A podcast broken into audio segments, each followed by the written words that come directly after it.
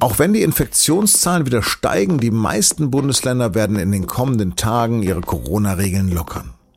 Dann wird wohl auch wieder der Besuch von Zoos und Tierparks möglich sein. Über die Langeweile von Primaten im Lockdown und die Probleme von Schnelltests habe ich mit Rasim Baban gesprochen. Er ist seit sechseinhalb Jahren Direktor des Münchner Zoos Hellerbrunn. Sie hören auf den Punkt den Nachrichtenpodcast der Süddeutschen Zeitung. Mein Name ist Lars Langenau und los geht es nach einer kurzen Eigenwerbung. Die neuesten Corona-Beschlüsse, die aktuelle Mars-Mission der NASA oder die nächste Wendung im Wirecard-Skandal. Diese und noch viele andere Themen bringen die Newsletter SZ am Morgen und SZ am Abend täglich in ihr Postfach. Ich bin Leila Al-Serori, stellvertretende Nachrichtenchefin der Süddeutschen Zeitung. Gemeinsam mit Kolleginnen und Kollegen stelle ich Ihnen zweimal am Tag die wichtigsten Nachrichten zusammen und ordne sie ein.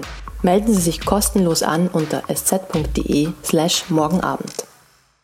Mittwochabend werden wir mehr wissen, wie und was in Deutschland wieder geöffnet wird. Denn vorher treffen sich wieder die Ministerpräsidentinnen und Ministerpräsidenten mit der Kanzlerin. Weil sich noch immer Virusmutanten verbreiten, warnte Gesundheitsminister Jens Spahn jedoch, wir würden es uns allen nicht verzeihen, aber Sie auch Ihrer Regierung nicht, äh, wenn wir jetzt lockerten, zu schnell lockerten und auf einmal in vier oder sechs Wochen wieder vor ganz anderen Fragen stünden.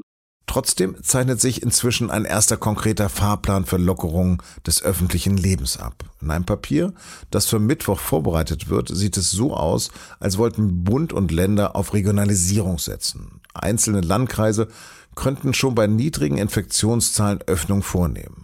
Bereits von kommender Woche an sollen die allgemeinen Kontaktbeschränkungen gelockert werden. Das sei möglich, weil inzwischen die Zahl der Geimpften steige und künftig auch Schnell- und Selbsttests zur Verfügung stehen. In einem ersten Schritt sollen in Regionen mit niedriger Inzidenz auch Buchhandlungen, Blumenläden und Gartenmärkte öffnen dürfen, wo das nicht sowieso schon der Fall ist. In einem zweiten Schritt soll das dann auch dem weiteren Einzelhandel erlaubt werden. Außerdem könnten unter anderem Museen, Galerien und Zoos öffnen. In einem dritten Schritt dann die Außengastronomie sowie Theater, Konzerte, Opernhäuser und Kinos. Das alles ist, wie gesagt, noch nicht beschlossen. Es wird aber wohl keine einheitliche Lösung für alle in Deutschland gleichzeitig geben. Man könnte sagen, es bleibt wie jetzt, wo auch schon einige Länder vorgeprescht sind. Und das zeigt sich auch in einem Bereich, den ich kurz vorher schon angesprochen habe, den Zoos. Davon gibt es 56 in ganz Deutschland und in Brandenburg sind sie bereits seit Mitte Februar wieder offen. Am Montag folgten auch die in Schleswig-Holstein. Der Tierpark Hellerbrunn in München ist allerdings nach dem ersten Lockdown im Frühjahr und seit dem 2. November abermals wieder geschlossen und dessen Direktor Rasim Baban habe ich heute Mittag gesprochen. Herr Baban, heute bei strahlenden Sonnenschein in München, wie viele Menschen würden den zu besuchen? Na, wir gehen davon aus, dass bei so einem klassischen Zoowetter, also heute würden wir wahrscheinlich so mit drei bis sechstausend Besuchern, es kommt immer darauf an, ob auch noch irgendwo Ferien sind oder so rechnen, für unter der Woche. Am Wochenende würden da weitaus mehr Menschen kommen. Mhm. Tiere wie Schimpansen sollen ja regelrecht unter den fehlenden Besuchern gelitten haben. Stimmt das wirklich? Na, gelitten jetzt vielleicht nicht, aber ihnen war einfach langweilig irgendwo, weil sie die Besucher vermisst haben. Die Interaktion zwischen Besucher und äh, Primaten ist schon eine besondere. Ich meine, sie sind unsere nächsten Verwandten. Und wenn da einfach niemand kommt, dann ist es so, ähm, wir sagen immer so, wie als ob der Fernseher kaputt ist. Da fehlt einfach ein bisschen Abwechslung. Und das bedeutet natürlich, das haben wir auch sehr schnell festgestellt, so nach ein, zwei Wochen, dass wir äh, für die Tiere natürlich noch mehr Beschäftigung dann bieten müssen, damit es denen einfach nicht langweilig wird. Wie haben Sie das gemacht? Wir haben, äh, was wir sonst auch gemacht haben, einfach noch weiter ausgebaut. Wir äh, verstecken das Futter zum Beispiel. Die sollen nicht einfach immer nur an einen gedeckten Tisch kommen, so wie das vielleicht bei uns üblich ist, sondern die müssen sich wirklich ihr Futter auch ein bisschen erarbeiten, müssen suchen, wo das ist. Wir haben teilweise wirklich so Geschicklichkeitsspiele eingebaut in die Anlage, wo besondere Leckerlis herauszufummeln sind. Dazu muss man ein spezielles Werkzeug basteln, dass man da überhaupt rankommt. Und das haben die auch sehr dankbar angenommen. Wie viel kostet denn eigentlich der Unterhalt des Zoos am Tag? Also der Tierpark Hellerbrunn kostet, egal ob Corona ist oder nicht, pro Tag rund 50.000 Euro. Darin sind alle Kosten enthalten. Also das ist äh, Tierfutter, Energie, Strom, Wasser, Versicherungen, äh, Reparaturen und all das, was nötig ist, äh, beläuft sich pro Tag 50.000 Euro. Drohte dem Zoo irgendwann eine Insolvenz oder droht es ihm noch? Technisch könnte ein Tierpark oder ein Zoo insolvent werden, das, äh, weil wir auch nur ein Unternehmen sind. Aber wir haben äh, die Stadt äh, München, die Landeshauptstadt München als unser Hauptaktionär und wir haben über die Landeshauptstadt München immer die Versicherung gehabt, dass man uns hilft, wenn wir hier Probleme bekommen und deswegen sind wir durch diese stürmische Zeit gut durchgekommen, aber wirklich auch nur mit der Unterstützung der Landeshauptstadt München. Was erhoffen sich denn von dem Treffen von Bund und Ländern am Mittwoch?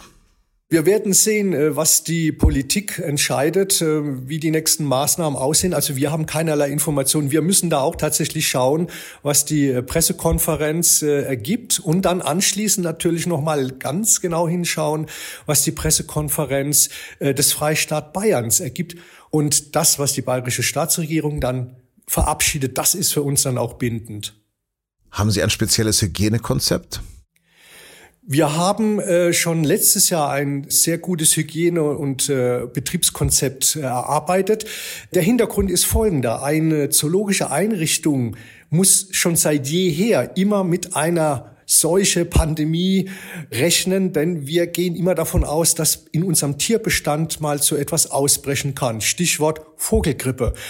Diese Pläne lagen schon immer in unseren Schubladen. Die haben wir letztes Jahr einfach nur genommen und haben sie angepasst an die Anforderungen einer Corona-Pandemie. Denn damit haben wir als zoologische Einrichtung jetzt auch nicht gerechnet, dass wir sozusagen eine humane Pandemie mal abbekommen und ähm, den Tierpark davor schützen müssen. Jetzt unterscheiden Sie ja bestimmt auch zwischen Innen- und Außenbereich. Und wie wird es denn mit dem Streichelzoo sein? Wird der auch wieder geöffnet? Die Streichelgehege hatten wir auch das gesamte letzte Jahr nicht geöffnet, da wir die Auflage praktisch bekommen haben, sie zu schließen, was auch verständlich ist, denn wenn Sie in ein Streichelgehege hineingehen, dann können Sie die Kinder nicht halten. Dann stellen sich da 10, 20 Kinder um die Tiere herum und jeder will mal das Tier streicheln. Da können Sie keine Abstände einhalten. Das war für uns auch vollkommen klar und deswegen haben wir auch die Streichelgehege geschlossen gehabt. Genauso waren auch die Tierhäuser das gesamte letzte Jahr geschlossen. Auch das ist nachvollziehbar. In den Tierhäusern kann man nicht so gut ausweichen. Die Luft dort drin ist meistens sehr warm und sehr feucht. Da freuen sich sämtliche Aerosole dieser Welt. Aber die Außenbereiche mit einem guten Hygiene- und Betriebskonzept äh, sind in unseren Augen eigentlich begehbar. Zumal wir ja den Tierpark ja auch limitieren würden mit der Besucherzahl. Also wir würden jetzt nicht sagen, Tore auf und alle können kommen, sondern dass man das so macht, ähm, man muss sich ein Ticket buchen zu einem bestimmten Tag und da gibt es eine bestimmte maximale Besucherzahl, die hinein darf. Und damit hätten wir ein sehr, sehr hohes, äh, sagen wir mal, Hygiene- und Betriebskonzept. Söder hat ja jetzt auch vorgeschlagen, dass es am Eingang Schnelltests geben soll. Ist das denn wirklich umsetzbar? Das habe ich gelesen, ja.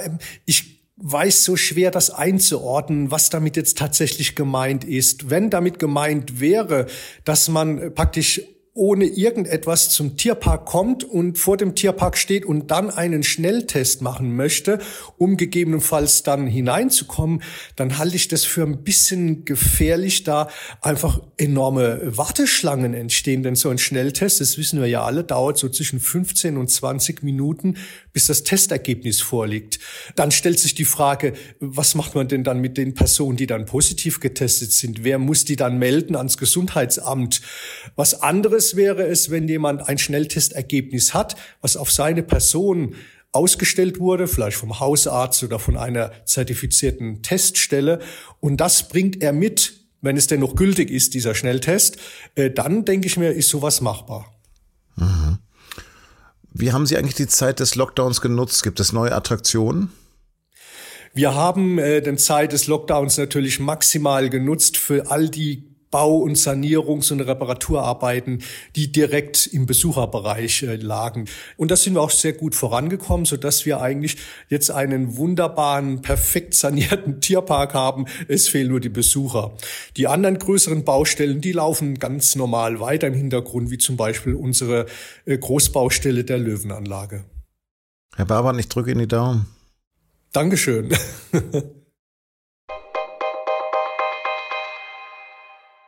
Fleisch, Eier und Milchprodukte könnten künftig etwas teurer werden. Das hat Julia Klöckner am Dienstag angekündigt. Die Landwirtschaftsministerin will eine sogenannte Tierwohlabgabe einführen. Damit würden Fleisch und Wurst wohl um 40 Cent pro Kilo teurer werden.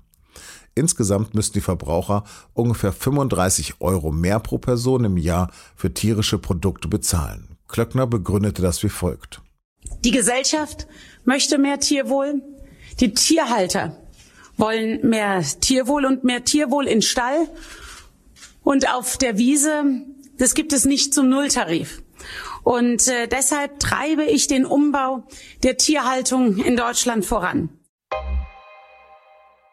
279 in Nigeria entführte Schülerinnen sind wieder frei. Sie wurden vor fünf Tagen aus einem Internat im Nordwesten Nigerias entführt.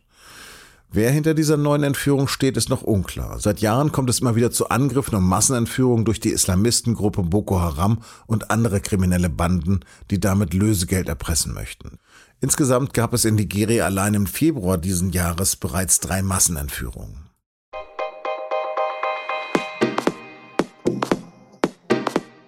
Das war auf dem Punkt an diesem Dienstag. Und zum Schluss habe ich noch einen Lesetipp. In der SZ vom Mittwoch können Sie eine investigative Reportage darüber lesen, wie die muslimische Minderheit der Uiguren systematisch in chinesischen Fabriken ausgebeutet wird.